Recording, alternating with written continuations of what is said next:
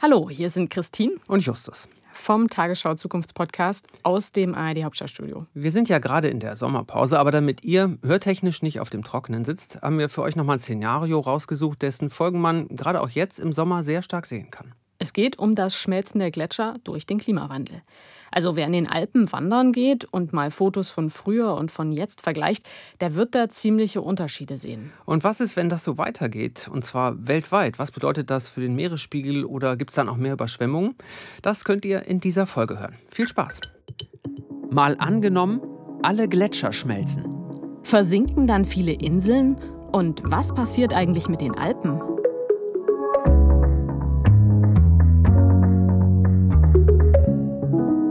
Mein Name ist Justus Kliss. Und ich bin Christine Becker. Wir arbeiten beide hier im Team des ARD Hauptstadtstudios in Berlin. Und jede Woche spielen wir in diesem Podcast ja ein Zukunftsszenario durch. Diesmal schauen wir uns an, was es bedeuten würde, wenn alle Gletscher schmelzen. Wenn das so wäre, dann könnte die Tagesschau in der Zukunft vielleicht so klingen. Mit dem Abschmelzen des Aletsch-Gletschers in der Schweiz ist der letzte große Gletscher der Alpen verschwunden. Damit gelten die Alpen als gletscherfrei. Klimaforscher warnen, dass durch die Erderwärmung auch die Polkappen noch schneller abschmelzen könnten als bislang erwartet. Dadurch könnten weltweit Küstenregionen und viele Inseln unbewohnbar werden. Justus, sag mal, warst du schon mal auf einem Gletscher? Also als Teenager war ich in Österreich mal auf einem zum Skilaufen, das 1986, aber ähm, da war Gletscherschmelze in meiner Erinnerung noch kein so großes Thema. Ja, das ist ja jetzt auch schon ein bisschen her. In den 80ern ähm, gab es übrigens einen ganz interessanten Grund, warum die Gletscher noch relativ stabil waren. Da reden wir nachher drüber. Aber vielleicht sollten wir zu Beginn erstmal kurz klären, was so ein Gletscher überhaupt ist. Ähm, Gletscher ist ja eine Eismasse, die unter ihrem eigenen Gewicht langsam hangabwärts fließt. Also du kannst das so dir vorstellen wie zäher Honig. Und Gletscher können echt extrem groß werden. Aber entscheidend ist, dass sich das Eisfeld bewegt. Sie sind also ganz schön mobil. Leider inzwischen so mobil, dass sie uns quasi wegfließen. Und zwar komplett. Zurück bleibt dann oft nur Geröll und Schutt. Und selbst Fachleute müssen dann erstmal schauen, ist da überhaupt noch was? Gletscher werden momentan nicht mehr als äh, schöne, blaue, erhabene, gleißende Eisriesen wahrgenommen, sondern einfach als Dreckhaufen. Harte Worte von Andrea Fischer. Die ist Gletscherforscherin, also Glaziologin. Ja, Dreckhaufen klingt echt nicht nett, aber immerhin Glaziologin ist eine schöne Berufsbezeichnung. Das stimmt. Wobei sie sagt, eigentlich ist sie gerade dabei, umzuschulen. Das meint sie natürlich ironisch, weil es bald zumindest in den Alpen wohl kaum noch Gletscher geben wird. Also so mitten in dieser Jahreszeit ist das irgendwie schwer vorstellbar. Aber Wissenschaftler haben mit Modellen ja berechnet, je nachdem, wie stark die Temperaturen steigen, könnte bis Ende dieses Jahrhunderts 90 Prozent der Gletscherfläche in den Alpen einfach weg sein. Das wäre natürlich extrem schnell. Aber es ist leider nicht ganz unrealistisch. Man sieht das ja auch schon an vielen Stellen in den Alpen. Der Aletsch-Gletscher, also der, den wir vorhin in der Tagesschau-Meldung auch schon erwähnt haben, wenn man da die Vorher-Nachher-Bilder sieht, das ist echt ein bisschen unheimlich. Aber den gibt es ja noch, ähm, ist ja auch der größte in den Alpen. Kleinere Gletscher sind zum Teil ja wirklich schon verschwunden. Zum Beispiel der Pezol-Gletscher, ähm, auch in der Schweiz. Der ist inzwischen zu klein, um noch vermessen zu werden, sagen die Experten. Und damit ist er quasi tot. Genau, das ist also nicht so schön. Und das hat Hannes Bucher total umgetrieben. Der ist begeisterter Bergsportler im Winter und im Sommer und der wollte, dass der Pizol-Gletscher wenigstens eine würdige Verabschiedung bekommt. Und deshalb hat er vor anderthalb Jahren eine organisiert. Ich habe da einfach äh, in den Medien davon gehört, dass dieser Gletscher sich ja auf ein Nichts zusammenschrumpft ja, das hat mich betrübt, sag's mal so. Und dann ging ich schlafen und dann bin ich erwacht in der Nacht und mir kam dann diese Idee. Den Gletscher selber kannten Sie aber schon vorher? Den kannte ich, ja. Ich war dort auch schon auf, auf Skitour und auch schon im Sommer war ich dort unterwegs und also ich habe jetzt nicht einen riesen Zeitraum erlebt, aber ich habe es schon auch gesehen, als der noch größer war. So. Bei der Beerdigung waren ja dann so 200, 300 Leute auf dem Berg, habe ich gelesen. Was waren das denn für Leute? Ja, das war eine breite Palette. Es waren auch Kinder da, es waren sicher Berggänger, klimabewusste Berggängerinnen da. Ich denke auch äh, sicher Klimaaktivisten, die sonst nicht so in die Berge gehen. Es hieß dann Abdankung, nicht Beerdigung. weil wir haben da auch jemand von der Kirche dabei, weil beerdigen kann man nur ein Mensch. Und wie hat sich das Ganze so angefühlt? Die Stimmung war schon, schon andächtig oder bedrückt auch, so dem in die Augen zu schauen, dass jetzt, dass wir uns von den Gletschern größtenteils verabschieden werden müssten. Tja, das ist schon echt eine traurige Geschichte, aber es gibt mhm. auch wirklich skurrile und schräge. Da gibt es eine Berghütte, die bislang in Italien stand. Und dadurch, dass der Gletscher drumherum abschmilzt, wurde die Grenze neu vermessen von den Schweizern. Und das hat dazu geführt, dass die Grenze jetzt direkt durch die Hütte läuft und sie zu zwei Drittel in der Schweiz steht, sagen die Schweizer. Der Hüttenbesitzer würde aber gerne in Italien bleiben und Italien und die Schweiz haben sich auch noch nicht geeinigt. Also dieser Gletscher-Grenzstreit, der ist noch nicht gelöst. Okay, das ist äh, schon sehr verrückt, zeigt aber auch, dass das, was mit den Gletschern passiert, eben nicht nur eine Umweltfrage ist, sondern dass das auch ganz schnell politisch werden kann. Ja, und um das zu verstehen, sollten wir nochmal genauer hinschauen, was gerade in den Bergen abläuft. Und du hast ja auch länger mit Andrea Fischer, der Glaziologin aus Österreich, gesprochen. Genau, und sie hat mir auch erklärt, warum es vielen Gletschern jetzt gerade so schlecht geht. Sie nehmen nichts mehr zu sich. Sie können keine neue Eismasse mehr aufbauen. Ein Gletscher funktioniert ja so, dass in den oberen Bereichen sich neues Eis bildet, in den unteren Bereichen, in den Zungen schmilzt Eis. Normalerweise wird genau das, was unten quasi ausgeschieden wird, oben wieder neu gebildet. Momentan kommt oben an den Gletschern nichts mehr dazu und wir verlieren kontinuierlich äh, sehr viel an Masse in diesen sehr warmen Sommern und mit der Ausdünnung, die schon äh, stattgefunden hat, wird es nun wirklich kritisch in dem Sinn, dass die Gletscher vollkommen zerfallen und ihr Erscheinungsbild sich wirklich massiv ändert. Man kann sich ja fast schon denken, aber vielleicht können Sie auch noch mal erklären, woran liegt das denn, dass die Gletscher sich gerade so rapide verändern? Im Alpenraum steigen die Temperaturen sehr viel rascher als in der Umgebung. Gebirge sind überhaupt sehr sensible Regionen. Und aus diesem Grund sind eben gerade die Gebirgsgletscher der Alpen sehr stark vom anthropogenen, also vom menschengemachten Klimawandel betroffen. In den 1980er Jahren, als wir auch schon relativ hohe Emissionen von Treibhausgasen hatten, wurde der Temperaturanstieg noch durch das sogenannte Global Dimming maskiert. Das heißt, man hat auch Ruß, Schmutzpartikel, Rußpartikel ausgestoßen, äh, weil die Filter der Industrieanlagen noch nicht so gut waren. Das hat zu einer vermehrten Wolkenbildung geführt.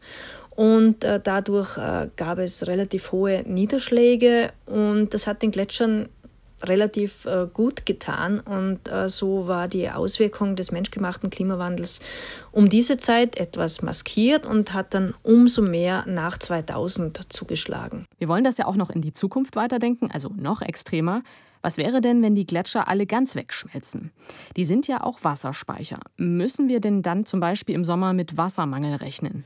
In den Alpen sind wir in der glücklichen Situation, dass wir im Sommer ohnehin sehr hohe Niederschlagsraten haben. Das heißt, die Flüsse der Alpen werden zwar unter Umständen ihre Farbe ändern, aber wir werden keinen drastischen Wassermangel erleiden. Das ist in anderen Regionen der Erde völlig anders, wo eben gerade die Gletscher während der Saison, die für die Feldfrüchte wichtig ist, Wasser für die Landwirtschaft liefern. Das ist eben bei uns nicht der Fall.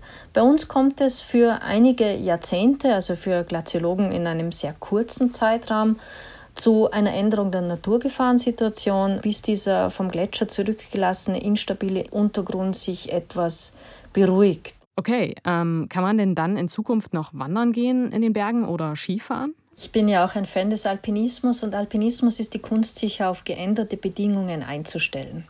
Insofern ist das nicht ungewöhnlich. Wir haben in Chamonix in den Bergen immer erlebt, dass die Klettertouren in Stein gemeißelt quasi vor uns stehen und dann doch mit einem Bergsturz nach unten segeln. Und so ist das am Gletscher auch. Man muss sich einfach immer auf diese Verhältnisse einstellen. Es wird im Herbst und im Frühling ähm, sehr wahrscheinlich geringere Schneedecken geben. Aber in der Kernsaison, in den höheren Lagen oder am Alpen-Nordrand, wo wir diese Starkniederschläge haben, wird man auch nach wie vor Skifahren können. Nur wird sich eben die Saison entsprechend verschieben und verkürzen. Also das ist für mich persönlich jetzt mal eine gute Nachricht, also dass ich in Zukunft vielleicht doch noch mal Skifahren gehen kann. Ich fand ja ganz interessant, dass Andrea Fischer gesagt hat, das Problem ist nicht per se, dass die Alpengletscher schmelzen. Es gab wohl auch vor 6000 Jahren schon mal eisfreie Gipfel in den Alpen. Was aber so beunruhigend für sie ist, ist, dass man daran eben sieht, wie krass und wie schnell der menschengemachte Klimawandel jetzt gerade zuschlägt. Nur dass die schlimmeren Auswirkungen erstmal gar nicht unbedingt bei uns jetzt passieren, sondern anderswo auf der Welt.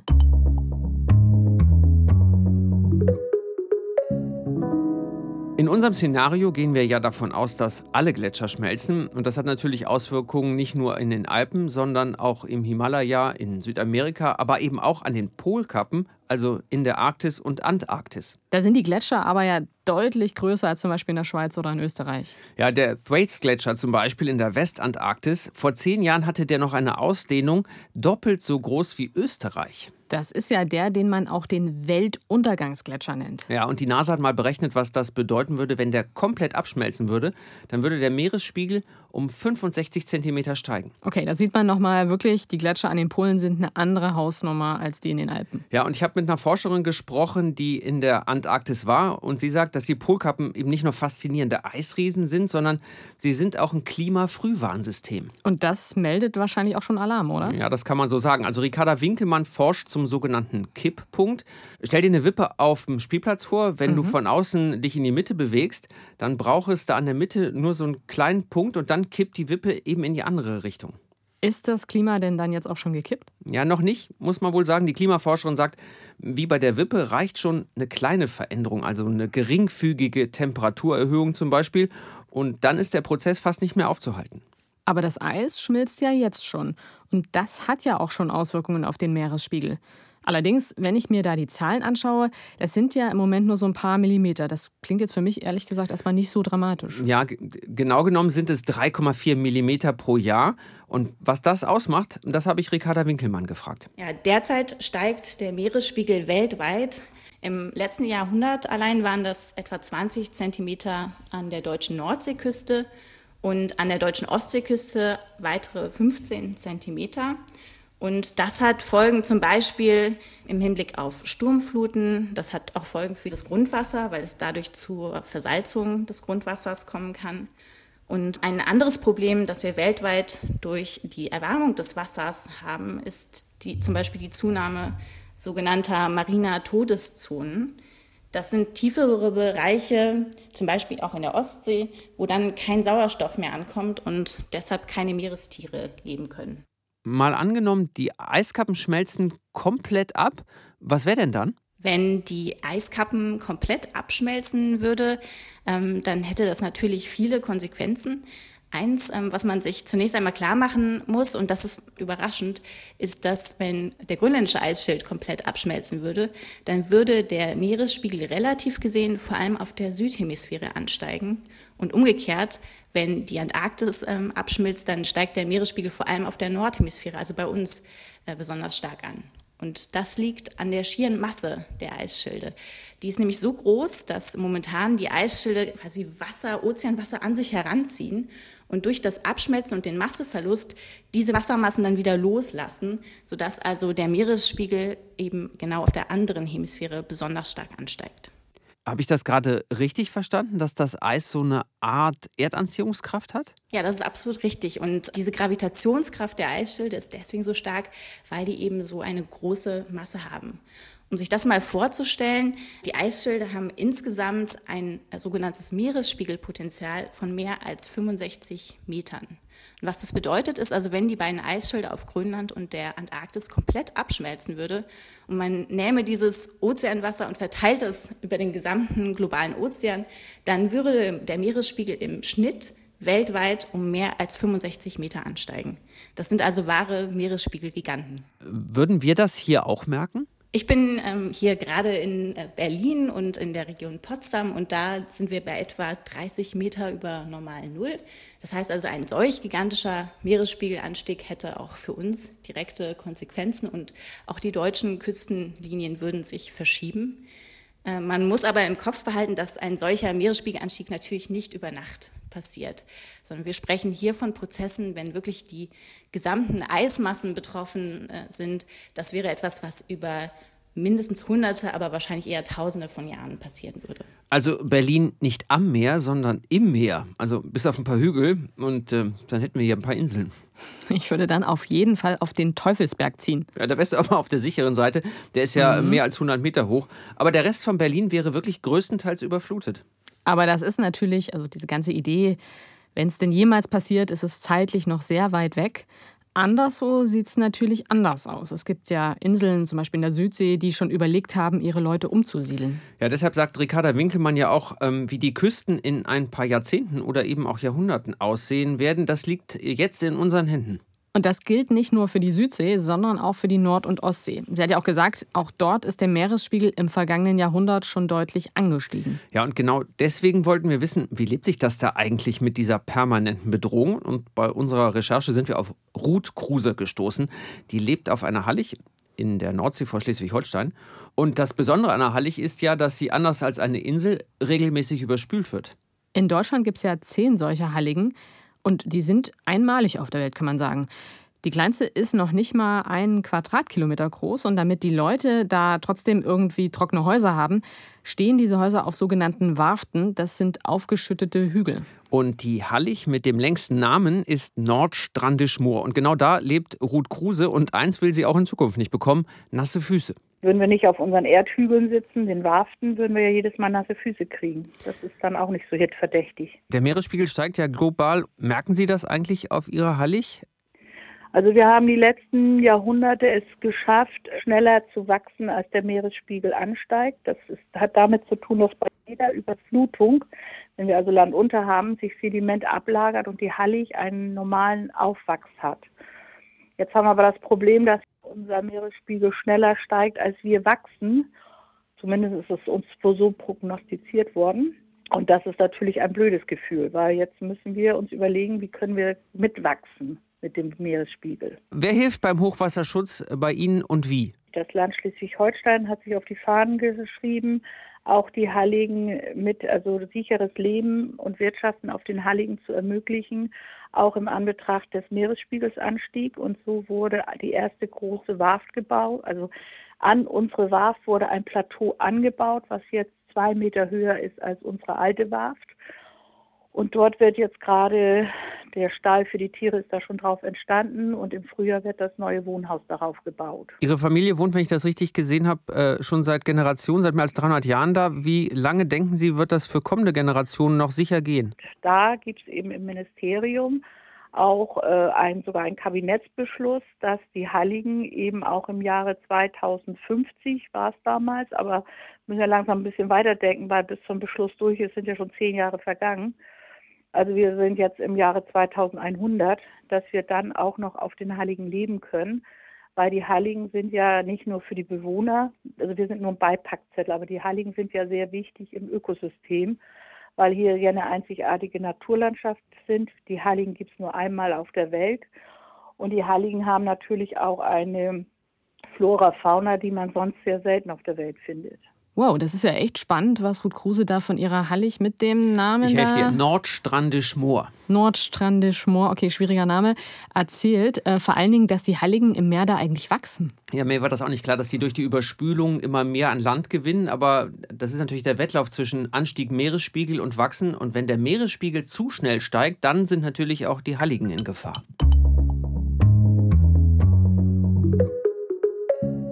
Mal angenommen, alle Gletscher schmelzen. Das ist ja unser Szenario heute. Und die Aussichten sind irgendwie nicht so besonders positiv, vor allem wenn man das global betrachtet. Mm, ja, klar ist, die Treibhausgase müssen runter, damit die Erderwärmung nicht weiter so schnell passiert. Bedeutet aber auch, dass wir, also die Menschheit, unser Verhalten ändern müssen. Zum Beispiel, wie wir Dinge produzieren oder wie wir Industrien gestalten. Aber natürlich auch, wie wir uns fortbewegen. Flugreisen sind da ja nach wie vor ein großes Thema. Und wenn wir mal schauen, es gibt den Weltgletscherbeobachtungsdienst an der Uni Zürich und mhm. dort hat man ausgerechnet, dass uns eine Transatlantikreise hin und zurück mit dem Flugzeug 50 Tonnen Gletschereis kostet. 50 Tonnen und zwar pro Passagier. 50 Tonnen kann ich mir echt nicht vorstellen, aber das klingt echt viel. Ja, mich hat das auch geschockt. Und also wenn man das so hört, so eine Zahl, dann wird man schon nachdenklich. Aber sag mal, es gibt ja auch Versuche, Gletscher in den Alpen irgendwie zu erhalten, mit Beschneiungsanlagen zum Beispiel. Aber ich frage mich, kann das klappen? Ja, zumindest wird das jetzt gerade in der Schweiz mal getestet. Das ist aber auch umstritten, weil da ja erstmal viel Energie und Wasser eingesetzt werden müssen. Hm. Was es aber schon länger gibt, sind Abdeckungen für manche Gletscher. Die werden quasi eingepackt im Sommer. Und ich habe da nochmal bei Andrea Fischer nachgefragt, der Glaziologin, ob das denn was bringt. Das hilft insofern, dass die Sonnenenergie, die ja die Hauptquelle ist für die Gletscherschmelze, quasi ausgeschalten wird. Die Sonnenenergie wird wieder zurückreflektiert durch all diese Maßnahmen und dringt nicht zum Eis vor. Die Schmelze wird um etwa 70 Prozent reduziert. Allerdings sind diese Maßnahmen nur auf sehr kleinen Teilflächen anwendbar, nur in Skigebieten. Man braucht sehr viel Personal, Maschinen, um diese Konservierungsmaßnahmen durchzuführen. Das sind sogenannte Gletscherpflaster. Könnte man denn damit auch einen ganzen Gletscher verarzten? Man kann nicht den ganzen Gletscher zupflastern, sondern nur eine kleine Stelle. Also hier geht es um wenige Prozent der bewirtschafteten Gletscherflächen in Skigebieten. Leider stellt es auch nur eine Verzögerung des vollkommenen Abschmelzens dar, die für mehrere Jahre oder Jahrzehnte helfen kann, äh, das Skigebiet zu betreiben, ohne eben ständig Neubauten vornehmen zu müssen. Das klingt jetzt nicht so richtig positiv. Aber gibt es denn irgendwas, was Ihnen auch Hoffnung macht? Die gute Nachricht ist, äh, das Nachrücken der Pflanzenwelt geht irrsinnig rasch. Schon wenige Jahre nach dem Abschmelzen des Eises äh, findet man im Gletschervorfeld sehr viele verschiedene Pflanzen.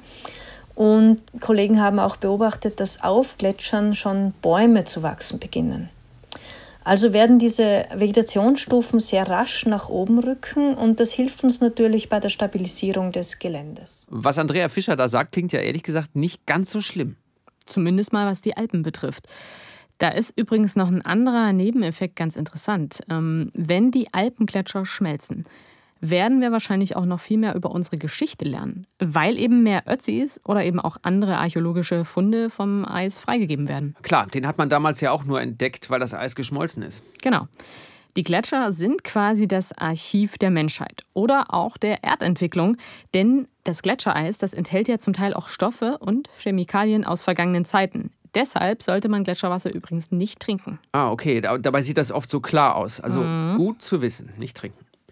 Wir haben jetzt viel über Gletscher gelernt und äh, was Schmelzen für die Berge und das Meer bedeutet.